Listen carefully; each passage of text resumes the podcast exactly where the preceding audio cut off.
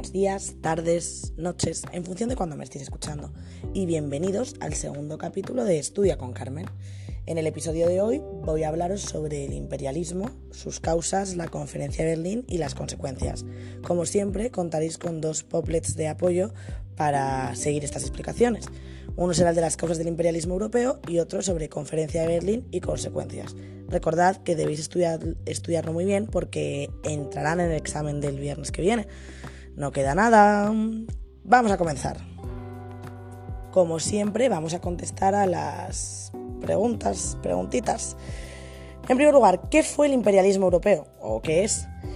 El imperialismo es la doctrina política que justifica la dominación de un pueblo o estado sobre otro, mediante el control político, social y cultural de los territorios o lo que es lo mismo, sometimiento de los pueblos a los intereses de la metrópolis. Bien, aquí vamos a hacer una parada porque me interesa sobre todo el concepto de metrópolis. Cuando hablamos de la metrópolis es la, el estado dominante, es decir, si el Congo pertenece a Bélgica, la metrópolis es, Bélgica porque es la, la que domina al Congo. ¿Sí?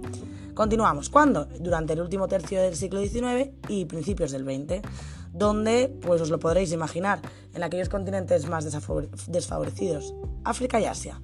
¿Por qué? Bueno, en el por qué entramos dentro de las causas. Una explicación sencilla sería porque las grandes potencias querían expandir la industrialización, pero debemos matizar. Tenemos causas económicas, políticas, ideológicas, religiosas y científicas. Veamos.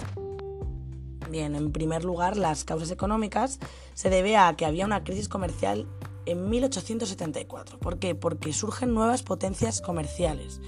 Alemania, Japón y Estados Unidos. Esto significa que a, mayor, a mayores potencias que quieran comerciar, pues se necesitarán nuevos clientes. Es decir, existía la necesidad de nuevos mercados para vender el excedente industrial. Recordad que el excedente es aquello que nos sobra lo que producimos. Si nosotros no lo consumimos pero tampoco lo vendemos, al final estamos perdiendo dinero, ¿no? Bien, además en las colonias se buscaban también materias, prima, materias primas y fuentes de energía baratas. Y si pensamos en el dónde, África y Asia son lugares donde existe muy buena materia prima, sobre todo en África. No podemos olvidar que, por ejemplo, a día de hoy, el coltán, que es de lo que se hace la batería de todos nuestros smartphones, se encuentra allí. Pasamos a las Causas políticas. Bien, en las causas políticas había una fundamental, la importancia de los puntos estratégicos y comerciales, también militares, de las colonias, como es el caso del Canal de Suez y Panamá. El Canal de Suez eh, fue mm, propiedad franco-inglesa y, luego tuvo un papel muy bastante protagonista durante la Guerra Fría en el año 1956. Pero bueno, esto es otro tema que ya trataremos en la tercera evaluación. Además, existía también el prestigio y el poder frente a las otras naciones, un poco el ego. ¿Quién es la primera potencia? Pues aquella que tenga más colonias. Es decir, podríamos definir el colonialismo como la defensa de los intereses nacionales y, por ejemplo, el interés nacional del Reino Unido era el mantenimiento de su posición hegemónica en Europa frente a Alemania. Recordad que durante el siglo XIX la primera potencia europea habría sido eh, Gran Bretaña y que a partir de la segunda revolución industrial y a partir de su unificación Alemania despegó con mucha fuerza, por lo que Reino Unido tenía que mantener ese primer puesto y una de esas de las formas con las que podía mantener esa hegemonía pues era mediante el dominio colonial. En tercer lugar, las causas ideológicas. Las naciones apelaron a su historia para justificar el dominio sobre las otras naciones, más desfavorecidas. Es decir, para justificar sus deseos de grandeza. Por ejemplo, Italia apeló al Imperio Romano, es decir, una nación que fue que civilizó, mejor dicho, toda Europa, pues podía tener ahora la bula papal, nunca mejor dicho en el caso de Italia, de poder hacer lo que le diera la gana en otros territorios africanos, como fue el caso de Etiopía con Italia. Además, Francia, por ejemplo, se autoproclamó difusora de los valores revolucionarios. Si a esto le sumamos un sentimiento racista en Europa, que se basaba en la superioridad de la raza blanca sobre la negra, sostenida en el darwinismo social, es decir, la teoría de la selección natural aplicada a las sociedades e instituciones. Es decir, solo los más fuertes eran los capaces de dominar el mundo, por lo que los blancos se sentían superiores a los negros. ¿Qué os parece esto? Espero que a ninguno le parezca bien. Bien, por otro lado, las causas religiosas, y estas van a ser muy sencillas. ¿Cuál les ocurre que puede ser una de las excusas que van a poner las grandes potencias para colonizar otras menos importantes? Pues, por ejemplo, una de las mismas que utilizó el Imperio Español o la Corona Española para conquistar América. La difusión de la cristianización. Es decir, expandir el cristianismo por el mundo lo que conllevó a un proceso de aculturación, que es el proceso de recepción de otra cultura y de adaptación a ella, en especial con pérdida de la cultura propia. Es decir, las propias culturas africanas, asiáticas o sudamericanas que aceptaron las nuevas culturas inglesas, francesas, alemanas, españolas, portuguesas, italianas, iban asumiendo las culturas occidentales en pro de perder la suya, con lo cual esto es una verdadera pena. Y por último, las científicas. Los viajes de, exploración y la literatura de viajes fueron tomando mayor y mayor popularidad, así como el, descubrimiento de zonas inexploradas. Hasta aquí las causas. Ahora tenemos que ver el cómo, que son las formas de dominación colonial, porque no es lo mismo una colonia que un dominio, que un protectorado o que una concesión. Vamos a ver las diferencias entre estas. En primer lugar, se dan las colonias que son territorios en los que la población indígena está sometida totalmente a la potencia colonial. El poder reside en el gobernador y sobre todo destacan en Asia y en África. Destacan sobre todo las colonias de poblamiento, que son asentamientos de población europea que impulsa su lengua y su modo de vida, como por ejemplo el caso de Argelia con Francia. Por otro lado, los dominios, que son solo del Imperio Británico. Son colonias de poblamiento, pero con sistema de autogobierno tiene una total autonomía en la política interior y son el caso de Canadá, Australia o Sudáfrica, dependientes de Reino Unido. Por otro lado, los protectorados, en los que se respetan los gobiernos indígenas, pero la metrópoli tiene el poder sobre la política exterior, el ejército y la explotación económica. El protectorado fue Marruecos para España. Y por último, las concesiones. Se cedía de forma temporal un territorio a otra potencia colonial, como fue el caso de China. Bien, una vez que conocemos la definición de imperialismo, las causas y los tipos de, de poblamiento, ahora vamos a ver el imperialismo europeo en África y este tiene una mm, protagonista principal que es la Conferencia de Berlín.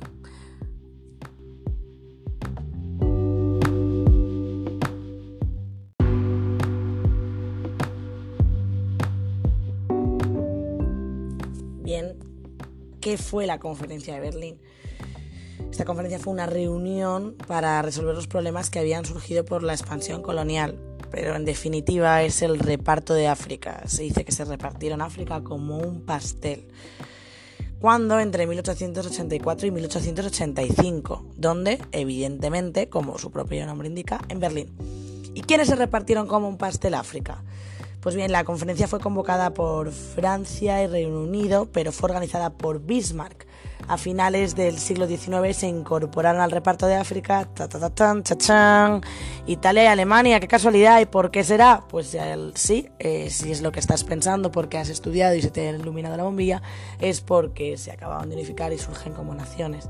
En el caso de Italia... Eh, se encuentran ahí por Somalia y Eritrea, casa intentando asentarse en Etiopía que, que permanece independiente, y en el caso de Alemania por Togo y Camerún.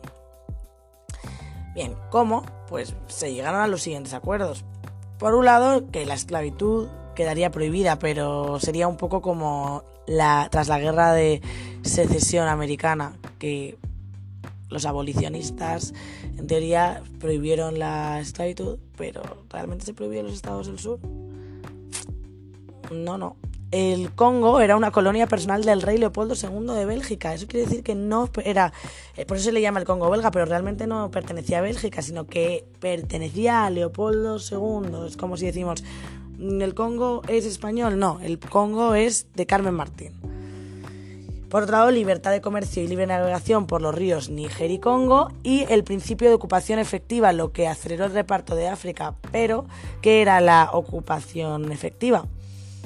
Pues que la doctrina que definía que todos los territorios pertenecían a aquellos que los ocuparan primero desde la costa para penetrar por ellos hacia el interior. Esto hizo efectivamente que se acelerara la expansión por el continente. Continuamos. Bien, a la izquierda del poplet y que parece que sin venir a cuento tenéis una bandera francesa y un poco la explicación colonial de una situación que es importante explicar para que luego en la tercera evaluación entendamos lo que os he mencionado antes sobre el canal de Suez. Francia inicia la ocupación con Argelia en el año 1830, continúa en 1881 con Túnez, pero sobre todo el tema que nos interesa es Egipto. Francia e Inglaterra tenían una rivalidad eh, por ese territorio debido al canal de Suez y su punto estratégico no solo comercialmente sino también a nivel militar. En 1882 eh, se realiza la ocupación militar británica que terminan convirtiéndolo en un protectorado. Recordad lo que era protectorado, que lo he explicado anteriormente. Y nos vamos a las consecuencias. Estas son las consecuencias del imperialismo europeo en África, no solamente de la conferencia de Berlín, es importante este matiz, por favor. Por un lado tenemos las eh, económicas, pues explotación de recursos naturales del continente, como os he mencionado antes, pues ya sea marfil, em, diamantes, coltán, apropiación de tierras para plantaciones de monocultivo como tabaco o té, trabajos forzosos de los indígenas, aunque se acordara en el Congreso de en la conferencia de Berlín que la esclavitud que quedaba abolida, pues los indígenas seguían siendo sometidos a trabajos forzosos. La ruina de las actividades artesanales indígenas, por supuesto, y el aumento de la miseria de la comunidad indígena. Las consecuencias políticas es que se crearon fronteras artificiales, la unión o división forzosa de grupos tribales y étnicos diferentes, que nos llevan directamente a una de las consecuencias, sociales, que son los problemas sociales, políticos y étnicos que persisten hoy en día. Además, se crea una élite política indígena y con esas ideas liberales eh, luego van a desear la independencia. Es decir, es por ejemplo el caso de Gandhi en la India, pues eran, se volvían en la élite junto con con, los ingleses en el caso de la India, estudió fuera y se va empapando de las ideas liberales que luego van a formar el sentimiento o, la, o el movimiento independentista que va a tener lugar a partir de la, sobre todo la segunda mitad del siglo XX, lo veremos, el proceso de descolonización.